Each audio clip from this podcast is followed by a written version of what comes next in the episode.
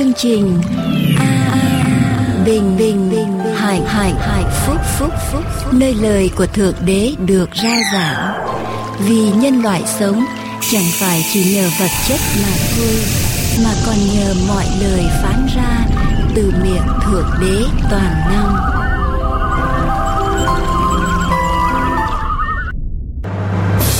Xin kính chào quý vị. Trước thêm năm mới, truyền hình An Bình Hạnh Phúc và Mục sư Dương Quốc Tùng xin kính chúc quý vị một mùa xuân an lành và một năm mới người người được hạnh phúc, nhà nhà được an vui.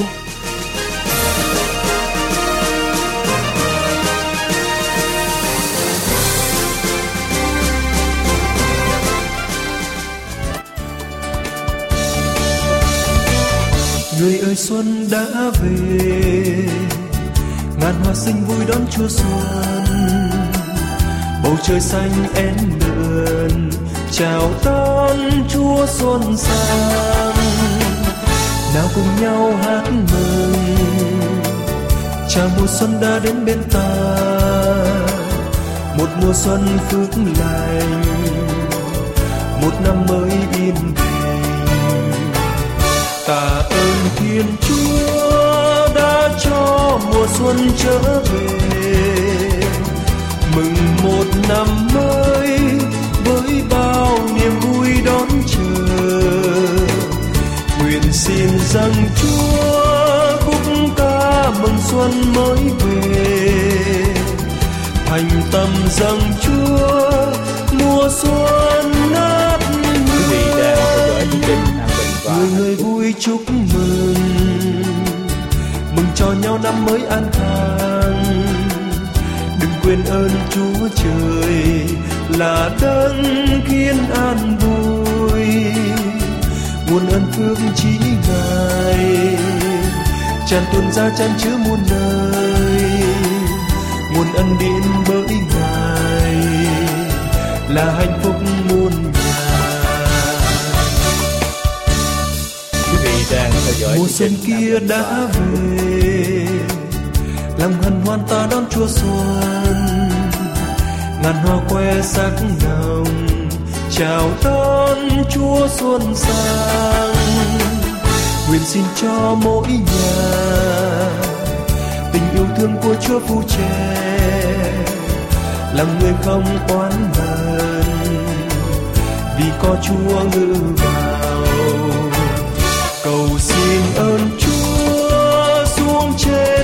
dân nước Việt. Bình an hạnh phúc chứa chan tràn muôn nẻo đàng.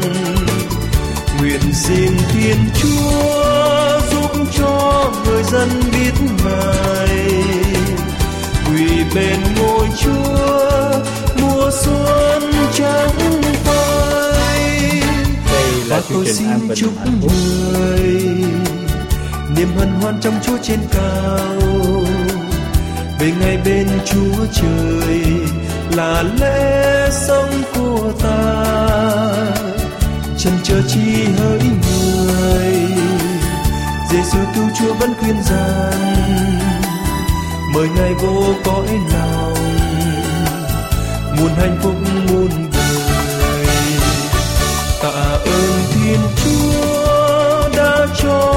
xuân trở về.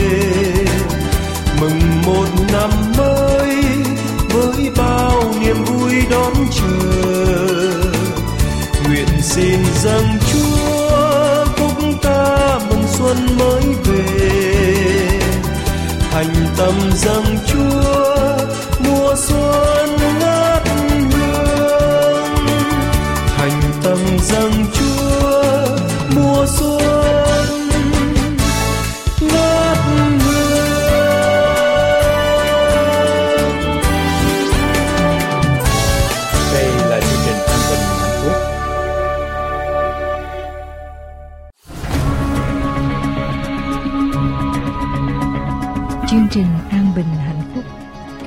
quý vị lắng nghe sứ điệp cho hôm nay qua mục sư Dương Quốc Tùng.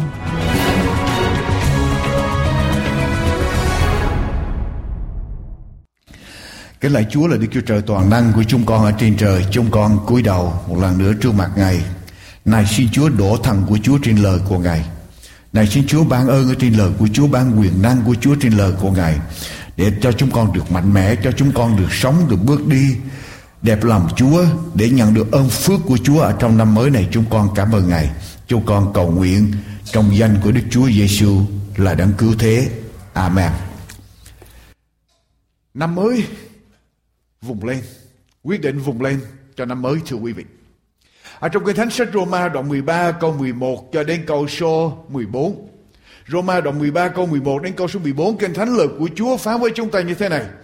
Hãy ăn ở như vậy Hãy ăn ở như vậy vì biết thời kỳ đương lúc chúng ta đây, giờ anh em từ ngủ thức dậy đã đến.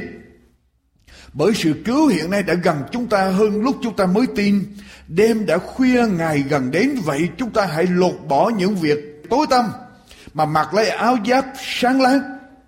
Hãy bước đi một cách hẳn hoi như giữa ban ngày, chớ nộp mình vào sự quá độ và say sưa buông tuồng và bậy bạ, rây rà và ghen ghét. Nhưng hãy mặc lấy Đức Chúa Giêsu Christ, chớ chăm nom về xác thịt mà làm cho phỉ lòng dục nó. Quyết định vùng lên cho năm mới. Một ngày kia, nhà bác học Albert Einstein đáp một chuyến xe lửa đi xa. Ông đang ngồi ở trong cái phòng của mình. Người soát vé, người kiểm soát vé đi tới để kiểm soát vé của từng người một. Người đó đi đến phòng của cái, cái nơi ngồi của Albert Einstein. Nhà bác học Albert Einstein đưa tay vào trong túi để lấy ra cái vé xe lửa của mình. Ông tìm túi này, ông tìm túi kia, ông tìm túi nọ, không có vé. Người kiểm soát vé, quý vị biết nhà bác học Albert Einstein, ông nổi tiếng trên báo chí và ông là người nhìn cái là biết liền đầu tóc như thế nào. Cho nên người kiểm soát vé mới nói rằng thưa nhà bác học tôi biết ông là ai. Tôi tin tưởng ông. Ông không cần quan tâm nữa. Einstein tiếp tục đưa tay vào trong sách của mình để lục để tìm vé. Người kiểm soát vé mới nói rằng thưa bác học Einstein tôi biết ông, ông không cần vé nữa. Chừng vài phút sau, người kiểm soát vé thấy nhà bác học Albert Einstein bây giờ quỳ xuống ở trên hai gối của mình, quỳ xuống ở trên tay của mình, nhìn xuống ở dưới ghế để tìm vé xe lửa. Bây giờ người kiểm soát vé mới nói lớn lên. Bác học Einstein, Tôi đã nói rằng ông không cần vé xe nữa, Tôi biết ông là ai rồi. Bây giờ lúc đó, Bác học Einstein mới trả lời, Tôi đã nghe ông từ hồi nãy tới giờ rồi, Tôi cũng biết tôi là ai, Nhưng mà tôi không biết tôi đang đi đâu đây. Cho nên tôi phải đi tìm cái vé, Vì cái vé đó cho tôi biết tôi đi đâu. Quý vị, Một điều đáng buồn cho một người trong chúng ta Là chúng ta không có mục đích cho đời sống của mình. Chúng ta đi trên chiếc xe lửa mà chúng ta không biết mình sẽ đến đâu. Chúng ta đang ở trong một cuộc hành trình trong cuộc đời này. Nhưng mà chúng ta không biết đích đến của mình là gì. Quý vị có thể nói với tôi rằng tôi có mục đích chứ. Tôi muốn học để thành tài. Có bằng cấp tôi muốn lập gia đình sau đó tôi muốn có công ăn việc làm. Tôi muốn lập gia đình, tôi muốn có con cái, tôi muốn nuôi dưỡng con cái của tôi quý vị. Tất cả những điều đó không phải là mục đích của đời sống. Tất cả những điều đó là trách nhiệm ở trong đời sống và chúng ta phải sống làm người. Chúng ta phải chu toàn hết sức của chúng ta. Nhưng mà mục đích mà tôi muốn nói đến là cái điểm đến của chúng ta. Chúng ta có mục đích gì cho đời sống của mình? Không phải công an việc làm, không phải lập gia đình, không phải về hưu là mục đích.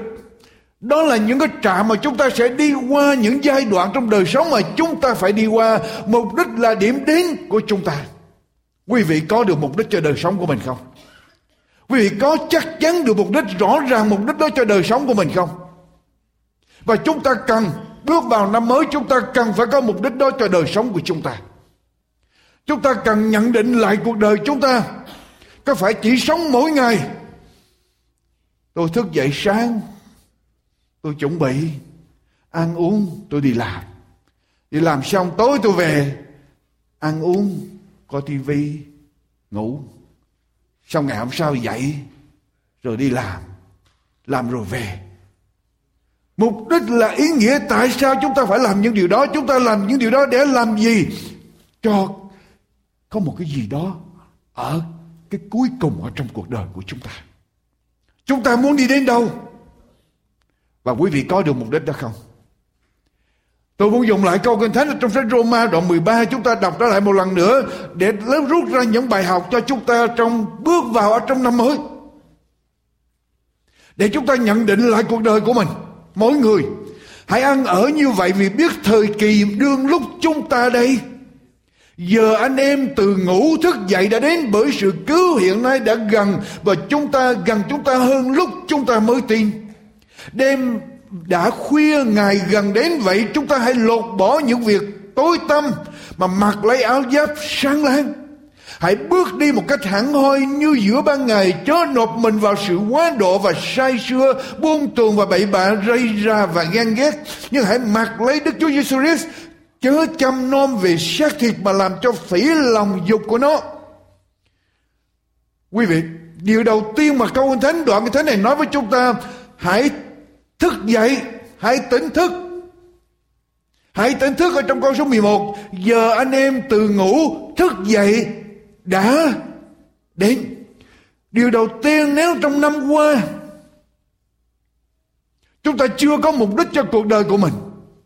Nếu trong năm qua chúng ta đang đi ở trong bóng đêm, chúng ta đang chìm ngập ở trong vật chất ở trong thế gian này quý vị đây là lúc mà chúng ta cần làm sự quyết định. Làm gì? Thức dậy. Wake up. Tỉnh thức. Ra khỏi cái cơn đam mê, ra khỏi những cái cơn say mê, ra khỏi những cơn mơ. Những ảo ảnh trong quá khứ. Wake up, thức dậy. Ngày hôm nay chúng ta bước vào năm mới làm sự quyết định này. Thức dậy.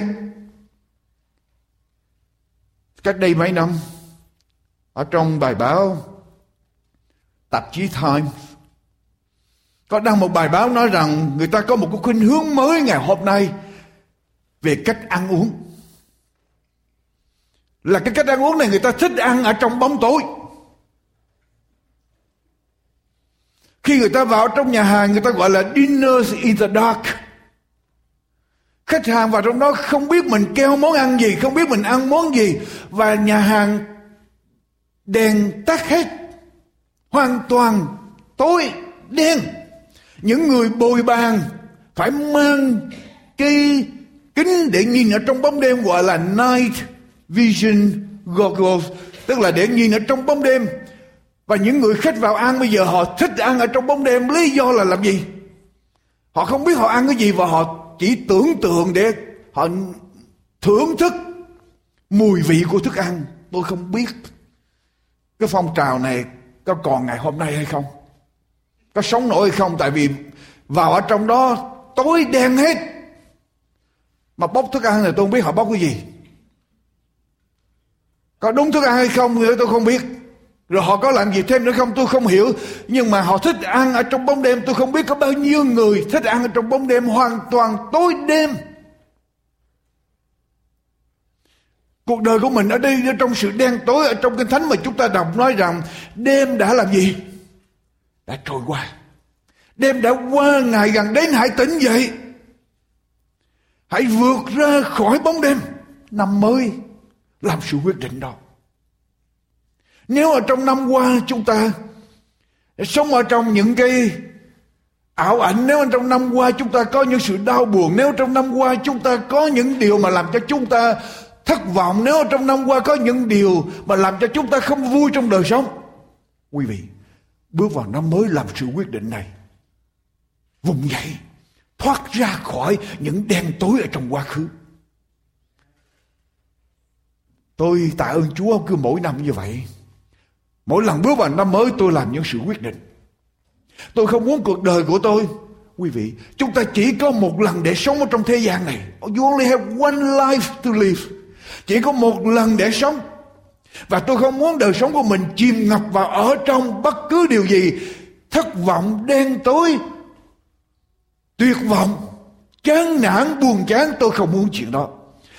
Tôi làm sự quyết định để vượt qua, và cái điều quan trọng là chúng ta phải làm sự quyết định.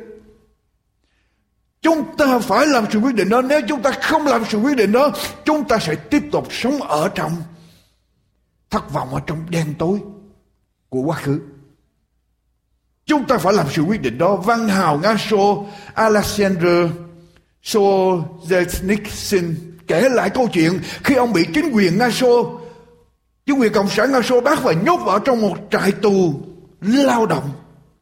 Ông bị nhốt vào trong một căn phòng rất là nhỏ và trong căn phòng đó hoàn toàn đen tối. Ngay cả trong căn phòng đó có một cái cửa sổ duy nhất người ta cũng sơn, sơn đen để cho không có một chút ánh sáng nào đi vào ở trong trong cái cái cái cái cái, cái phòng tù của ông. Ông kể lại rằng ông ở trong đêm tối, đen tối. Đời sống hoàn toàn coi như không biết ngày mai, không biết gì hết. Cho đến một ngày, ông nói rằng có một ngày tự nhiên có một một chút xíu sơn ở trong cái cửa sổ đó. Cái lớp sơn nó bị tróc ra một chút, nó tróc ra. Nó tróc ra thì bây giờ ánh sáng từ bên ngoài mới chiếu vào một tia sáng nhỏ, chiếu vào ngay cái chỗ mà sơn tróc ra, rọi vào trong cái phòng tù nhỏ bé đang tối của ông. Ông nói rằng, khi mà cái tia sáng nó đi vào được ở trong phòng tù, ông nói rằng, cái tia sáng nó cho ông một nguồn sức mạnh. Một nguồn sức mạnh mới để ông tiếp tục tranh đấu. Và cái tia sáng cho ông biết rằng ông vẫn còn đang sống và tia sáng đã cho ông biết rằng ông là một thành phần ở trong xã hội loài người. Và tia sáng nhỏ bé đó đủ cho ông biết rằng thế giới vẫn còn đang tồn tại và phát triển không ngừng. Cho nên ông cần phải tiếp tục đi tới quý vị. Chúng ta cần có ánh sáng cho đời sống của chúng ta. Quý vị thấy không? Nếu mà chỉ khi nào chúng ta không có ánh sáng, chỉ khi nào chúng ta ngủ chỉ khi nào chúng ta ngủ hay là khi nào chúng ta chết thì bây giờ ánh sáng không còn nữa. Nhưng mà hệ sống, hệ hoạt động thì cần phải có ánh sáng. Và chúng ta cần phải làm sự quyết định đó. Thuần, thức dậy vùng dậy. Thức dậy vùng dậy ở trong sách Esai đoạn 60. Esai đoạn 60 câu 1 đến câu số ba cái thánh nói rằng hãy dấy lên và sáng lè ra vì sự sáng ngươi đã đến và vinh quang của Đức Giê-hô-va đã mọc ở trên ngươi. Này sự tối tăm vây phủ đất sự u ám bao bọc các dân, song Đức Giê-hô-va dấy lên ở trên ngươi Vinh quang của Ngài tỏ rạng ở trên ngươi, các dân tộc sẽ đến trên sự sáng ngươi, các vua sẽ đến nơi sự chói sáng đã mọc lên ở trên ngươi. Chúa ở đây Chúa dạy chúng ta hãy dấy lên, hãy sáng lòe ra. Chúa đang chiếu sáng ở trên chúng ta. Chúng ta bước vào trong năm mới không cần phải sống như ở trong năm cũ nữa. Không cần phải sống ở trong thất vọng, ở trong chán nản, ở trong ảo ảnh nữa. Quyết định vùng dậy, quyết định đứng lên Chúa sẽ chiếu sáng ở trên chúng ta. Ở trong đời sống của chúng ta có những người không thể nào sống ở trong bóng đêm được. Tôi nói đến bóng đêm ở trong tâm hồn. Nhưng quý vị biết không, có những người lại muốn sống ở trong bóng đêm. Ai vậy? Ai muốn sống trong bóng đêm? Thưa quý vị, ở trong sách gian động 3 câu 19 đến câu số 20 Đức Chúa Giêsu cho chúng ta biết ai là những người muốn sống ở trong bóng đêm. Giăng đoạn 3 câu 19 cho đến câu số 20 vả sự đoán xét đó là như vậy. Sự sáng đã đến thế gian mà người ta ưa sự tối tăm hơn là sự sáng. Vì sao? Vì sao con người tránh sự sáng? Vì sao con người không muốn đến với sự sáng? Không muốn quyết định để vùng lên đến với sự sáng, thưa quý vị? Tại sao vậy? Tại vì việc làm của họ là xấu xa. Quý vị, quý vị biết ai thường thường hoạt động trong bóng đêm không? Quý vị biết ai hoạt động trong bóng đêm không? Những người làm việc không quang minh, chính đại, chính trực. Họ thích ở trong bóng đêm để họ làm. Thường thường khi người ta làm chuyện sai, người ta làm ở trong bóng đêm. Và sự đoán xét là như vậy, sự sáng đã đến thế gian và người ta ưa sự tối tăm hơn là sự sáng vì việc làm của họ là xấu xa bởi vì phàm ai làm ác thì ghét sự sáng và không đến cùng sự sáng e rằng công việc của mình phải trách móc chăng nhưng kẻ nào làm theo lẽ thật thì sẽ đến cùng sự sáng quý vị Sư đồ Phaolô trong sách Roma nói với chúng ta rằng chúng ta là con cái của sự sự sáng. Đêm đã qua rồi. Ngày gần đến ngày mà Chúa ta lâm gần đến, chúng ta cần phải quyết định thức dậy vùng dậy, đứng lên, ra khỏi bóng tối, đi đến với là sự sáng. Ở trong đời sống của chúng ta, đến với là ánh sáng của thiên đàng. Những người làm điều ác, làm điều bậy, thì họ sẽ tránh ánh sáng, họ không muốn vùng lên. Nhưng mà chúng ta là con cái của sự sáng, chúng ta cần phải vùng lên. Và quý vị biết không? Có những người họ muốn sống trong bóng đêm, tại vì họ làm điều 7 nhưng mà có những người ở trong bóng đêm mà không biết rằng mình ở trong bóng đêm. Đi ở trong bóng đêm mà không biết rằng mình đi trong bóng đêm quý vị biết có ai vậy không? Có ai đi trong bóng đêm mà biết không biết rằng mình ở trong bóng đêm không? Sách Roma uh, sách sách Matthew đoạn 6 câu 23 đến câu 20 câu 22 đến câu 23 sách Roma đoạn uh, sách Matthew đoạn 6 câu 23 câu 22 đến câu 23 Đoạn 6 câu 22 cái câu 23 của sách Matthew Con mắt là đèn của thân thể, Nếu mắt ngươi sáng sủa Thì cả thân thể ngươi sẽ được Sáng láng. Nhưng nếu mắt ngươi như thế nào Xấu Thì cả thân thể sẽ Tối tâm Vậy nếu sự sáng láng ở trong ngươi Chỉ là tối tâm Thì sự tối tâm này sẽ lớn Biết là dường nào. Con mắt là ánh sáng của là ngọn đèn của thân thể. Con mắt mà sáng con mắt sáng ở trong kinh thánh nói tên Luca đoạn 11 quý vị đọc sẽ thấy. Con mắt sáng là con mắt thấy được như là Chúa nhìn thấy. Con mắt thuộc thuộc linh. Con mắt thấy được sự thật ở trong đời sống, thấy được cái gì tạm bợ, thấy được cái gì đời đời. Đó là con mắt sáng.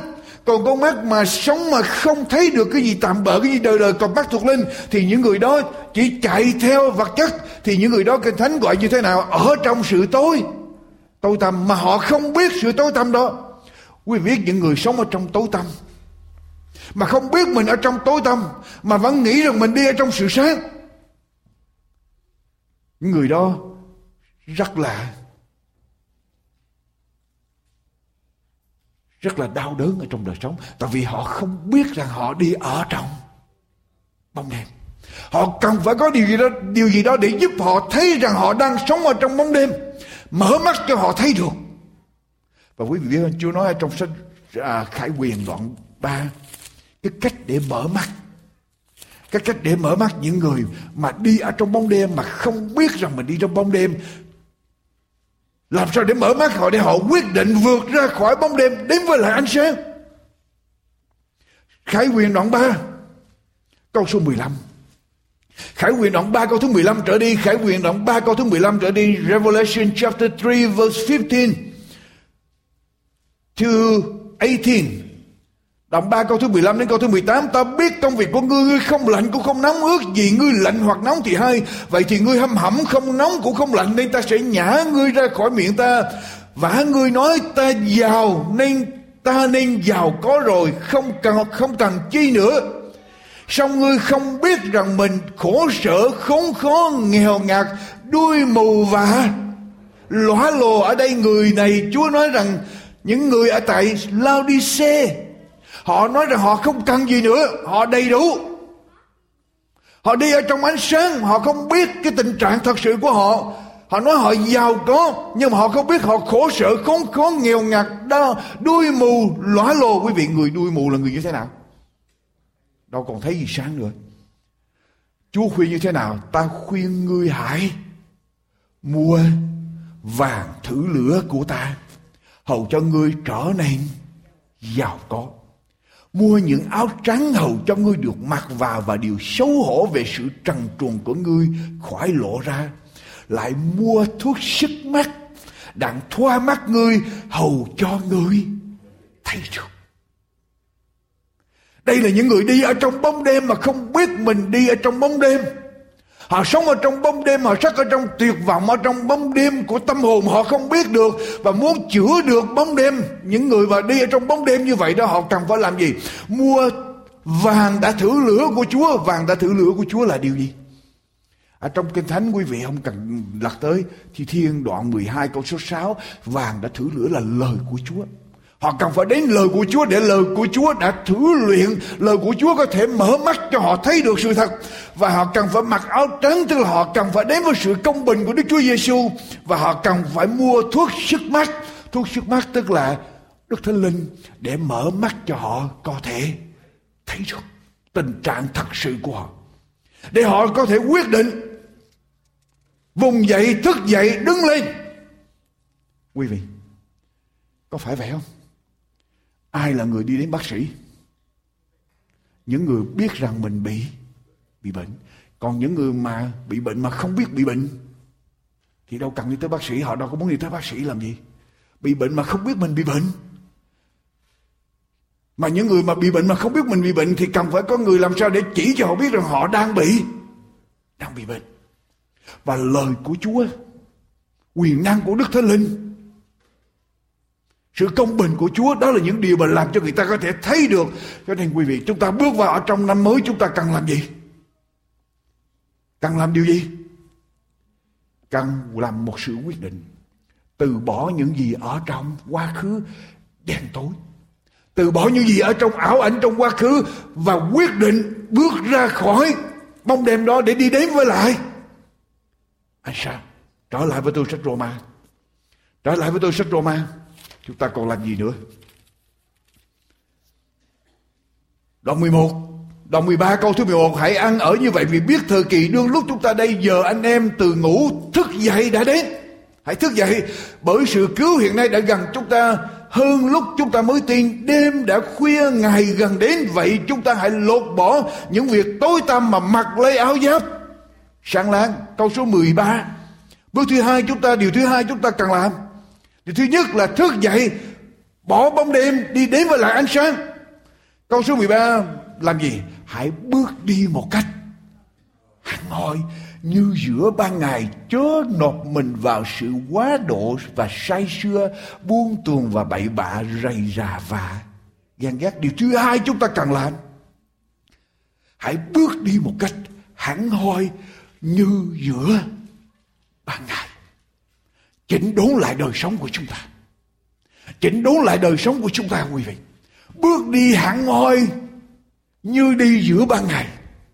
Nghĩa là sao? Nếu người ta đi trong ban ngày, người ta đi như thế nào? Nếu người ta đi trong ban ngày, người ta đi vững vàng, Người ta đi rõ ràng, Người ta không sợ hãi, Người ta thấy được đường. Nhưng mà nếu người ta đi trong ban đêm thì làm gì? Người ta sẽ quờ quạng Người ta quờ quạng qua bên này bên kia họ không thấy được đường để đi. Nhưng mà nếu đi ban ngày thì sẽ rõ ràng. Quý vị, nếu chúng ta là con cái của ánh sáng. Nếu chúng ta là con cái của ánh sáng và chúng ta đã quyết định để đứng dậy, vùng dậy, thức dậy từ ở trong bóng đêm. Thì điều thứ hai chúng ta cần làm là gì? Bước đi một cách hẳn hoi, điều chỉnh đời sống của chúng ta để cho thích hợp với lại con cái của sự con cái của sự sáng. Lật qua với tôi trong sách Ephesos lật với tôi trong sách Ephesos lật tới với tôi trong sách Ephesos đoạn 5 sách Ephesos đoạn 5 câu 8 trở đi. Đoạn 5 câu 8 trở đi. Ephesos đoạn 5 câu 8 trở đi. Tăng ước cho 240 Vả lúc trước anh em đương còn ở trong tối tăm nhưng bây giờ đã nên người sáng láng ở trong Chúa. Hãy bước đi như các con sáng láng vì trái của sự sáng láng ở tại mọi điều gì? Nhân từ, công bình và thành thật. Hãy xét điều chi vừa lòng Chúa và chớ dự vào công việc của sự vô ích. Công việc vô ích của sự tối tâm thà quở trách chúng nó thì hơn. Vì giàu nói đến điều đó mà những người làm một cách dấu kiến cũng đã thổ thẹn rồi. Nhưng hết thảy mọi sự đã bị quở trách đều được tỏ ra bởi sự sáng. Phàm điều chi đã tỏ ra thì trở nên sự sáng vậy. Cho nên, có chép rằng, người đưa ngủ hãy thức, hãy vùng dậy từ trong đám người chết, thì đấng rết sẽ chiếu sáng ở trên người. Câu số 15 Vậy hãy giữ cho khéo về sự ăn ở của anh em, Chớ xử như người dại dột. Nhưng như người khôn ngoan hãy lợi dụng thì giờ Vì những ngày là xấu.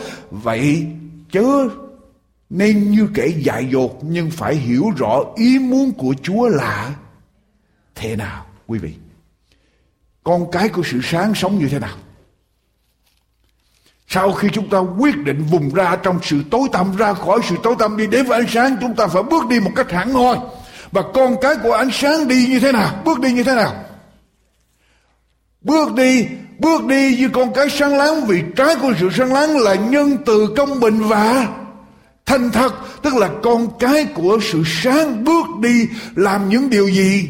Nhân từ, tức là những điều tốt lành, công bình là những điều mà chúa dạy, và thành thật là những điều chân thật từ trong lòng mình và xét điều chi vừa lòng chúa người. Bước đi ở trong ban ngày, họ làm những điều đúng thường thường hồi nãy chúng ta đọc. Người ta làm điều sai là làm khi nào? Làm ở trong ban ban đêm. Chúng ta là con cái của ban ngày. Sự sáng chúng ta phải làm tìm những điều gì mà vừa lòng chúa, đẹp lòng chúa để làm. Và nếu chúng ta đọc trở lại Roma đoạn 13 đó, câu số 13 đoạn 13 câu thứ 13 thì hãy bước đi một cách thẳng hoi như giữa ban ngày, chớ nộp mình vào sự quá độ và say xưa những điều gì mà quá độ nè, tức là quá trớn, quá lố, buông tùng, không buông tuồng, không có được cái cái cái sự tự chủ ở trong nó, quá độ say xưa còn cái ánh sáng không thể bước đi được ở trong đó. Quá độ và say xưa rồi gì nữa? Cái chữ buông tuồng và bậy bạ, buông tuồng ở đây, buông tuồng ở đây là dâm dục và bậy bạ ở đây tức là trụy lạc, trác tán. Rồi gì nữa? Rầy rà và ghen ghét. Rầy rà có nghĩa là dissension hay là bất đồng, chia rẽ. Và ghen ghét có nghĩa nghĩa là ganh tị, jealousy. Tất cả những điều đó không thể nào ở trong con cái của sự sáng được.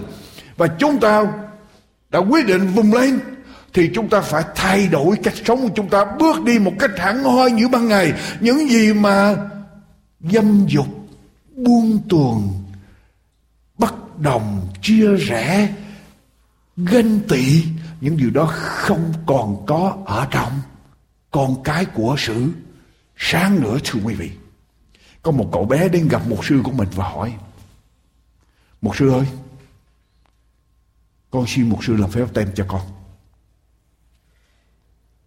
Một sư nghe tới đó, mới hỏi cậu bé, điều gì khiến con tới muốn một sư làm phép tem cho con? Cậu bé trả lời, tuần rồi con học ở trong lớp sa bát thầy giáo hỏi ai đã làm lễ pháp tem rồi. Tất cả bạn của con đều đưa tay lên làm phép tem rồi, nhận lễ pháp tem hay có mình con. Là chưa làm phép tem cho nên bây giờ con muốn làm lễ pháp tem một sư nghe tới đó đặng hắn một cái.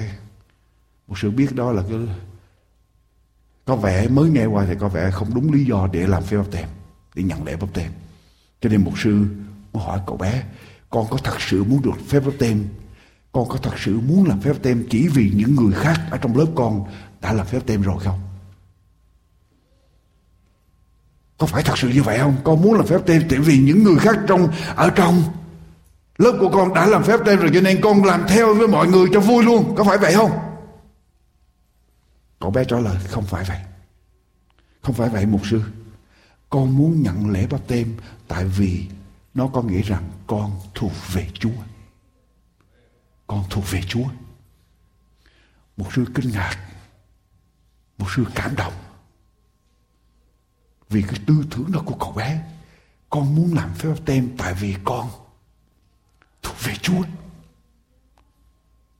có cách nào để một sư từ chối được đó là cái ý nghĩa đúng nhất con là phép báp tem là con thuộc về Chúa. Một sư mới nói với cậu bé, hai tuần nữa mình sẽ cử hành lễ báp tem. Một sư sẽ cho cử hành lễ báp tem cho con. Bây giờ trong hai tuần này, mình sẽ, một sư sẽ học kinh thánh với con. Rồi cái sa bát.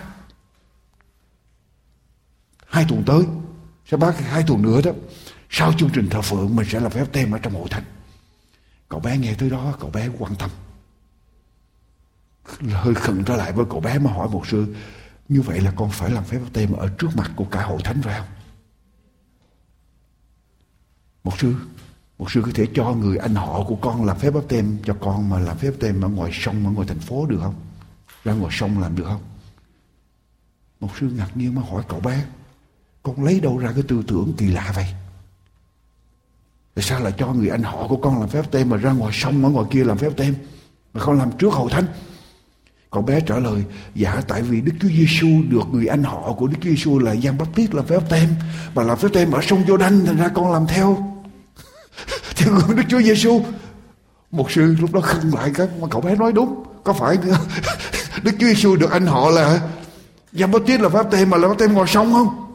Cho nên một sư khựng lại.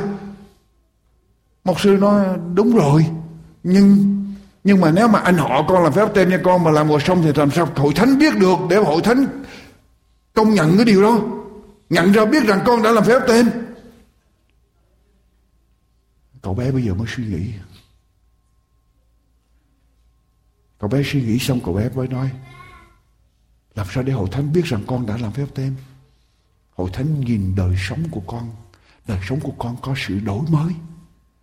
Được đổi mới ở trong Chúa. Thì hội thánh sẽ thấy để biết con đã làm phép tem. Một sư nghe tới đó, một sư bàng hoàng. Đây không phải là con nít, mà đó đúng là tư tưởng của người trưởng thành ở trong Chúa. Một con người thuộc thuộc linh quý vị chúng ta là con cái của sự sáng Chúng ta đã quyết định vùng lên ra khỏi đêm tối để đẩy vào ánh sáng. Nhưng mà cách chúng ta bước đi, cách chúng ta sống. Người ta nhìn chúng ta, người ta có biết rằng quả thật chúng ta là con cái của sự sáng không? Cách chúng ta nói, cử chỉ hành động của chúng ta. Tối hôm qua tôi nói với quý vị như thế nào? Đức Chúa Giêsu phán như thế nào? Sự sáng của các ngươi hãy soi ở trước mặt người ta như vậy để người ta thấy các việc lành của các ngươi mà làm gì ngợi khen cha các ngươi ở trên trời người ta nhìn hành động chúng ta, người ta nhìn lời nói của chúng ta, người ta nhìn thái độ của chúng ta, người ta nhìn phản ứng của chúng ta và người ta có thể thấy được rằng chúng ta có thật sự là con cái của anh anh sáng hay không và Roma nói như thế nào? Hãy bước đi một cách hẳn hoi, như một người đi ở giữa ban ngày. Bước đi một cách hẳn hoi. Hãy bước đi một cách hẳn hoi. Vì chúng ta là con cái của sự sáng, quý vị. Có thể chúng ta chúng ta, đa số chúng ta đã làm phép báp tem rồi. Nhưng mà tôi thưa với quý vị chúng ta làm phép báp tem rồi, không nghĩa là chúng ta trọn vẹn một trăm phần trăm. Chúng ta nên thánh.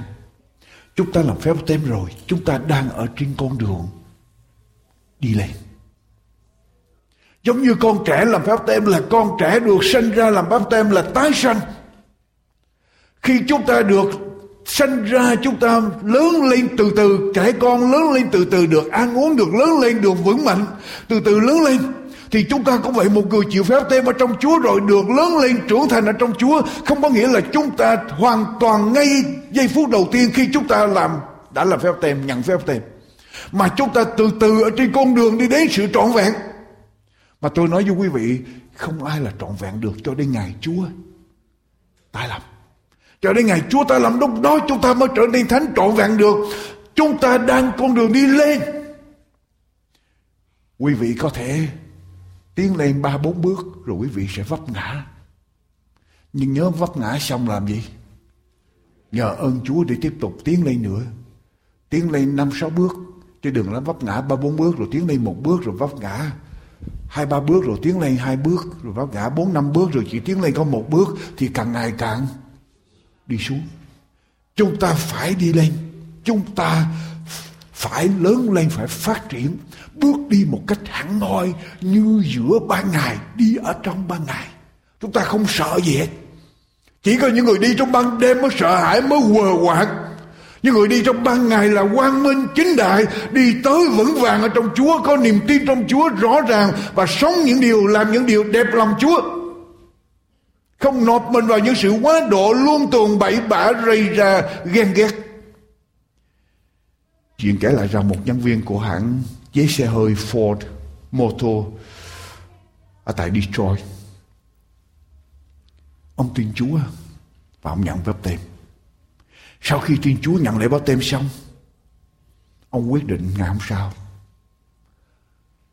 tất cả những gì mà ông đã đánh cắp ở trong hãng những dụng cụ đồ phụ tùng mà ông đã lấy trong trong hãng xe Ford Motor ông ăn cắp từ xưa tới giờ ông quyết định ngày hôm sau sau khi làm phép tem xong ông đem trả lại Dạ.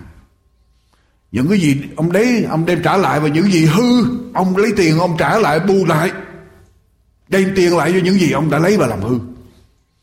Ông đem ông trả lại cho hãng ông giao, giao lại cho người à, quản đốc supervisor. Và ông nói lý do tại sao tôi trả lại tất cả dân đồ tôi đã ăn cắp từ xưa giờ trong hãng. Tại vì bây giờ tôi là con cái chúa tôi tôi là chịu phép baptism tem quản đốc của nhân viên bây giờ nghe như vậy, mừng quá. Đánh điện lên cho Henry Ford. Bây giờ đánh điện báo tin cho Henry Ford và Henry Ford đang đi công tác ở tại Âu Châu. Ông đánh điện qua bên Âu Châu. Henry Ford đánh điện trở lại. Và nói như thế này, dồn hết nước sông của Detroit trở lại. Dồn hết nước sông của Detroit River trở lại mà làm phép báp tem cho tất cả toàn thể dân chúng ở tại thành phố Detroit này. Đây là một điều tốt lành. Để tất cả mọi người đều sống được như ông đó. Quý vị quý vị có thể tưởng tượng được chuyện gì xảy ra cho thế giới của chúng ta. Hay là xảy ra cho hội thánh của chúng ta. Hay là xảy ra cho cộng đồng của chúng ta. Hay là cho dân tộc Việt Nam. Nếu mà tất cả những người nghe đạo của Chúa đều tin Chúa làm phép tem và được đổi mới sống thành thật nhân lành làm điều công bình làm những điều đẹp lòng Chúa thì quý vị nghĩ xã hội như thế nào Quý vị suy nghĩ đời sống như thế nào? Nếu quý vị nghĩ nội trong hội thánh chúng ta, tất cả mọi người giống như lời của Chúa đều thành thật với nhau. Đều bước đi như là con cái của ánh sáng giữa ban ngày. Chuyện gì xảy ra? Chúa sẽ ta làm. Lúc đó ý cha được đến ở đất như ở ở trời. Tất cả mọi người, quý vị. Đọc lại với tôi Roma. Hãy ăn ở như vậy. Tôi đọc lại chút xíu ăn ở như vậy là ăn ở như thế nào? Câu số 10 Sự yêu thương chẳng hề làm hại kẻ lăng cặn. Vậy yêu thương là làm sự trọn, Là sự làm trọn. Luật pháp. Tức là, hãy ăn ở như vậy, Đừng làm hại kẻ lăng cặn của mình. Vì biết thời kỳ, đương lúc chúng ta đây, Giờ anh em từ ngủ thức dậy đã đến bởi sự cứu hiện nay đã gần chúng ta hơn lúc chúng ta mới tin đêm đã khuya ngày gần đến. Vậy chúng ta hãy lột bỏ những việc tối tăm mà mặc lấy áo giáp sáng láng. Hãy bước đi một cách hẳn hoi như giữa ban ngày. Chớ nộp mình vào sự quá độ và say sưa, buông tuồng và bậy bạ, rầy ra và ghen ghét. Và câu thứ 14 bảo chúng ta làm gì? Hãy, nhưng hãy mặc lấy Đức Chúa Giêsu Christ chớ chăm nom về xác thịt, mà làm cho phỉ lòng dụng nó. Tức là câu này nói rằng, hãy mặc lấy Đức Chúa Giêsu Christ. Đừng nghĩ cách để thỏa mãn những ham muốn của bản ngã xác thịt này mà hãy mặc lấy Đức Chúa Giêsu. Đừng nghĩ cái cách để thỏa mãn tất cả những cái ý muốn riêng tư của mình, ý muốn tội lỗi của thân thể tội lỗi này, mà hãy mặc lấy Đức Chúa Giêsu. Mặc lấy Đức Chúa Giêsu. Mặc lấy Đức Chúa Giêsu nghĩa là sao? Mặc lấy Đức Chúa Giêsu có nghĩa là chúng ta phải để cho Đức Chúa Giêsu sống ở trong tâm hồn của chúng ta và sống ngự trị tràn đầy ở trong tâm hồn của chúng ta đến độ Đức Chúa Giêsu tràn ra ngoài. Chúa làm chủ hoàn toàn ở trong lòng của chúng ta Mọi ý muốn, mọi cảm xúc, mọi tư tưởng Đều bắt phục theo ý muốn của Chúa Nói một cách khác Đức Thánh Linh ngự trị tràn đầy ở trong tâm hồn của chúng ta Đến độ đầy dẫy tràn ra bên ngoài Hãy đầy dẫy Đức Linh tràn ra bên ngoài và những người khác nhìn thấy chúng ta. Từ ở trong gương mặt chúng ta, họ thấy rằng quả thật có Đức Chúa Trời sống ở trong lòng của những người đó. Quý vị nhớ ông mô xe khi ông lên trên núi Sinai để ông gặp Chúa. Ông ở trên đó ông nói chuyện với Chúa 40 ngày 40 đêm. và khi mô xe bước xuống núi chuyện gì xảy ra gương mặt của Môi-se sáng ngời ra. Tại vì ông tiếp chuyện với Chúa, ông nhận được ánh sáng của thiên đàng. Quý vị, chúng ta cũng có thể được y hệt như là Môi-se ngày hôm nay nếu chúng ta sẵn sàng bỏ đi ý riêng của chúng ta, quyết định từ bỏ đi bóng đêm. Quyết định bước đi một cách hẳn hoi như giữa ban ngày và quyết định mặc lấy Đức Chúa Giêsu tức là chúng ta để lời Chúa tràn đầy ở trong tâm hồn của chúng ta bước vào năm mới, tôi nói với quý vị là một sự quyết định này. Quý vị thử làm sự quyết định này. Bước vào năm mới, quyết định ngày hôm nay là từ đây trở đi, mỗi lần con nghe lời Chúa, con thích, con không thích, hay hay là không hay, miễn sao lời Chúa hợp ý con hay là nghịch lại ý con, làm cho con vui mừng hay là làm cho con đau, không thành vấn đề. Miễn là lời Chúa, con tiếp nhận và con sống theo con chấp nhận lời Chúa trong lòng con. Quyết quý vị quyết định điều đó. Để cho chúng ta được đầy dẫy lời của Chúa trong lòng. Và khi lời của Chúa được đầy dẫy trong lòng, nghĩa là sao? Chúa sẽ ngự trị tràn đầy trong lòng chúng ta. Đức linh sẽ ngự trị tràn đầy trong lòng chúng ta. Bây giờ chúng ta sẽ chiếu sáng và tôi mong ước rằng tất cả mọi gương mặt của hội thánh chúa đây, những người nghe tôi, sẽ sáng ngời. Sáng ngời bởi quyền năng, bởi ánh sáng của thiên đàng vì chúng ta có lời Chúa ở trong lòng của chúng ta. Lật qua với tôi Roma, Epheso. Epheso đoạn 5 câu 17 câu 18 Epheso đoạn 5 câu 17 đến câu 18 lật trở lại, Epheso đoạn 5 câu 17 đến câu thứ 18 trang 240 Vậy chớ nên như kẻ dại dột, Nhưng phải hiểu rõ ý muốn của Chúa là Thế nào. Đừng say rượu vì rượu xui cho luôn tuần Nhưng phải Nhưng phải Đầy dẫy Đức Thánh Linh. Nhưng phải đầy dẫy Đức Thánh Linh, Quý vị biết không? Tôi mong ước năm mới này, Quý vị, Tất cả con cái Chúa, Hội thánh của Chúa, Sẽ kinh nghiệm được quyền năng của Chúa mạnh mẽ hơn nữa. Sẽ thấy được ơn phước của Chúa nhiều hơn nữa Trong đời sống của chúng ta. Mà muốn được ơn phước của Chúa, Quyền năng của Chúa đầy dẫy, Chúng ta phải chuẩn bị con người của chúng ta để tiếp nhận và chuẩn bị không có cách nào chúng ta chuẩn bị hơn là làm sự quyết định, thoát ra khỏi bóng đêm và bước đi một cách hẳn hoi. Điều chỉnh lại đời sống của chúng ta để thích hợp với lại kinh thánh. Và mặc lấy Đức Chúa Giêsu hay là nhận tràn đầy lời của Chúa vào ở trong lòng của mình. Thứ quý vị. Thử để thấy ơn phước của Chúa đổ xuống. Quý vị muốn nhận phước của Chúa ở trong năm mới không? Và nếu muốn nhận phước của Chúa, Quý vị, Không có cái rắc rối nào mà không giải quyết được. Cái điều mà không giải quyết được là Tại vì chúng ta chưa Sẵn sàng để cho ơn phước của Chúa hành động. Chúng ta phải sống Như thế nào đó. Và quý vị, Chúng ta phải làm sự quyết định. Tôi lặp lại, chúng ta phải làm sự quyết định, Chân thành quyết định trước mặt Chúa, Rồi Chúa sẽ hành động. Chúa sẽ không bao giờ hành động. Chúa có thể biến một tội nhân trở thành thánh nhân. Chúa có thể biến một người ác nhân trở thành một thánh nhân được. Chúa có thể biến chúng ta những người mà tội lỗi, nô lệ cho tội lỗi. Chúa có thể biến trở thành con cái Chúa thánh nhân được. Nhưng chúng ta phải làm sự quyết định. Chúng ta phải hết lòng làm sự quyết định đó và quyền năng của Chúa sẽ hành động. Quý vị biết, khi các diễn viên, tức là movie star diễn viên của màn ảnh, movie star Họ đóng vai một người nào vào những diễn viên mà nổi tiếng. Những vai nổi tiếng, Quý vị biết họ phải làm gì không? Quý vị nghĩ rằng họ đóng vai của một người nào đó Rồi họ nhận mấy chục triệu đồng Hay là cả trăm triệu đồng. Quý vị nghĩ chuyện đó là chuyện tự nhiên họ có vậy hả Quý vị có biết rằng khi họ bắt đầu đóng vai của một người nào Để đóng một cái phim về người nào, Họ phải làm gì? Họ phải đọc về người đó. Họ phải nghiên cứu về đời sống của nhân vật đó. Họ phải để hết cả tâm hồn của họ, những cái dữ kiện về nhân vật mà họ sẽ đóng. Rồi họ sống theo cái cách đó, họ nói theo cái cách của người đó, cho đến độ một ngày tự nhiên họ trở thành giống như người họ đóng phim. Bởi vậy cho nên có nhiều diễn viên, họ đóng phim người này, họ đóng phim người khác, cuối cùng họ họ không biết họ là ai, họ gặp rắc rối trong đời sống. Tại vì họ phải tập để họ sống tới họ tập sống như người đó rồi bây giờ họ trở thành quen giống như người đó họ quên mất con người họ. Rồi họ đi tới tập sống như người khác. Cuối cùng họ gặp rắc rối nhất là những diễn viên mà nổi tiếng.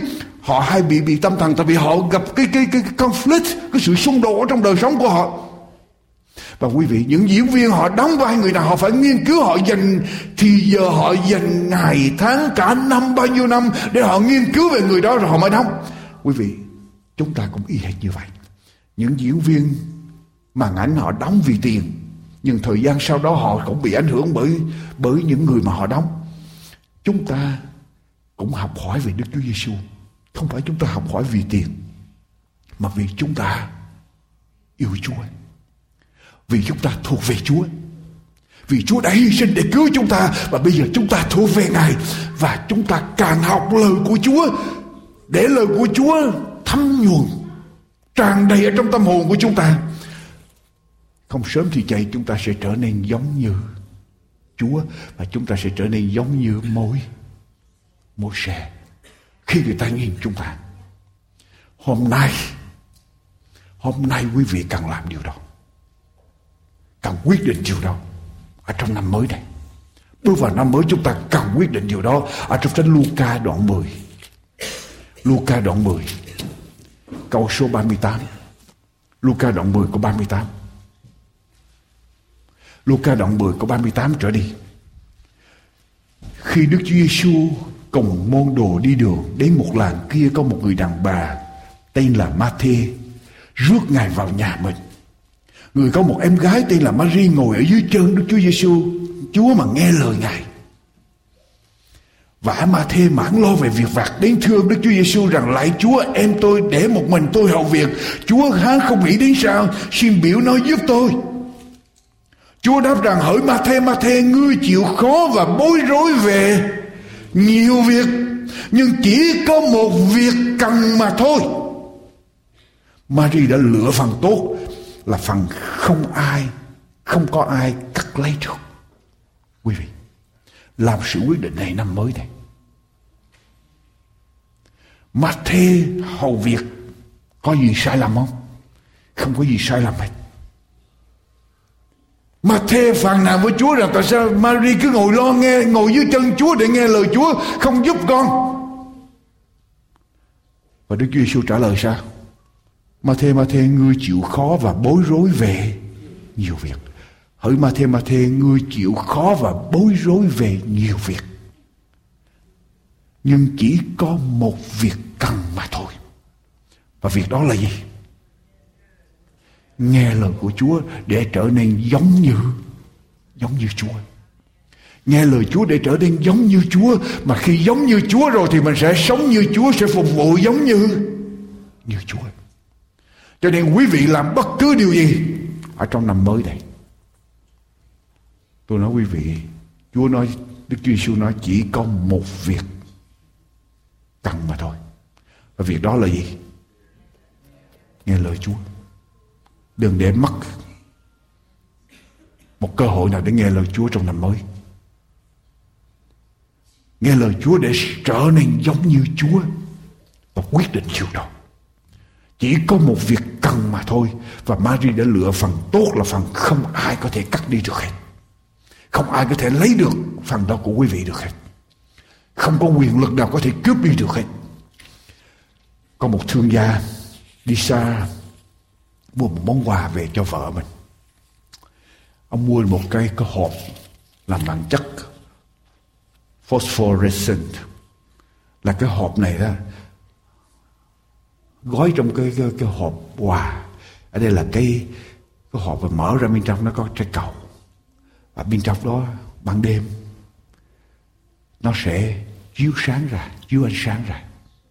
Cho nên ông mua về ông nghe người ta Ờ, người ta diễn tả và ông biết vợ mình thích cho nên ông gói về, ông giấu, đem về, gói trở lại, cho kín trở lại để đem về tặng cho vợ mình. Hi hay hưởng tối hôm đó. Nói với vợ nó muốn quà cho em. Ông mới nói người vợ, tắt hết đèn đi. Chồng mới lấy món quà từ trong hộp, mở cái nắp hộp ra, lấy món quà ra. Thì ông nghĩ rằng lấy món quà ra ra, thì nó trong bóng đêm nó sẽ chiếu chiếu ra những ánh sáng đẹp. Mở ra, thấy cái ông sáng gì hết. Tôi đèn. Tìm cách mở nó nó vợ cuộc hứng. Nó vợ mà em mở đèn lên. Mở đèn lên, người chồng bây giờ mới tìm tìm cái cách để coi sao, tại sao nó không chiếu ánh sáng. Tìm cái này, cái kia, cũng không ra ánh sáng vậy ông nói mà anh anh bị lừa rồi. Rất là buồn, anh bị lừa rồi thôi, xong chuyện. Sáng ngày hôm sau ông đi làm. Ông đi làm xong và vợ ở nhà. Vợ lấy cũng cũng cũng tò mò, đem có hộp quà ra lại. Khi là nhìn cái đó, cái gì tại sao chồng mình mua về không lý chồng mình? Lừa mình hay là chọc mình sao? Cho nên người vợ mới để nhìn nhìn chung quanh nhiều nhưng nhìn xuống dưới đáy, có một cái câu để phía dưới. Dưới đáy mới nói như thế này. Nếu bạn muốn tôi chiếu sáng bạn hãy để tôi ra ngoài ánh mặt trời. Nếu bạn muốn tôi chiếu sáng, bạn hãy để tôi ra ngoài ánh mặt trời.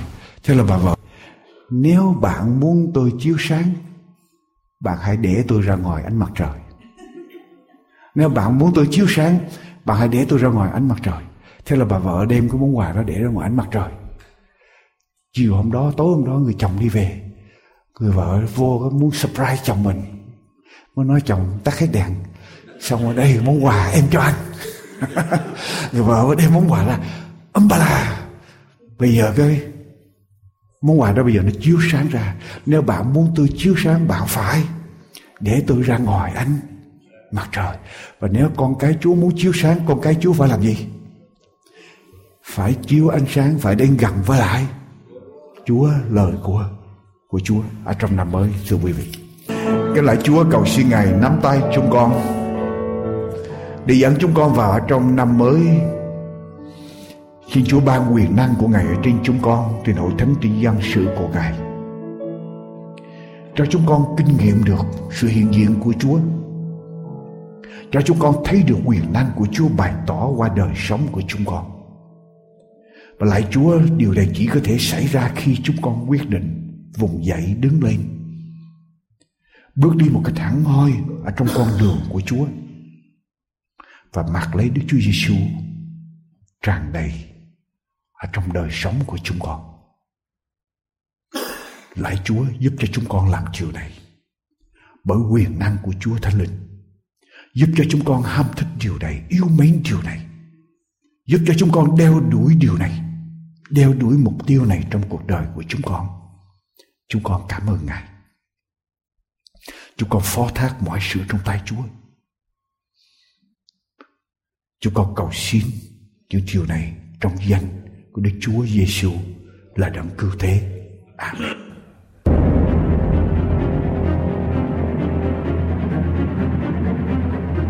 An bình hạnh phúc đến đây xin tạm chấm dứt.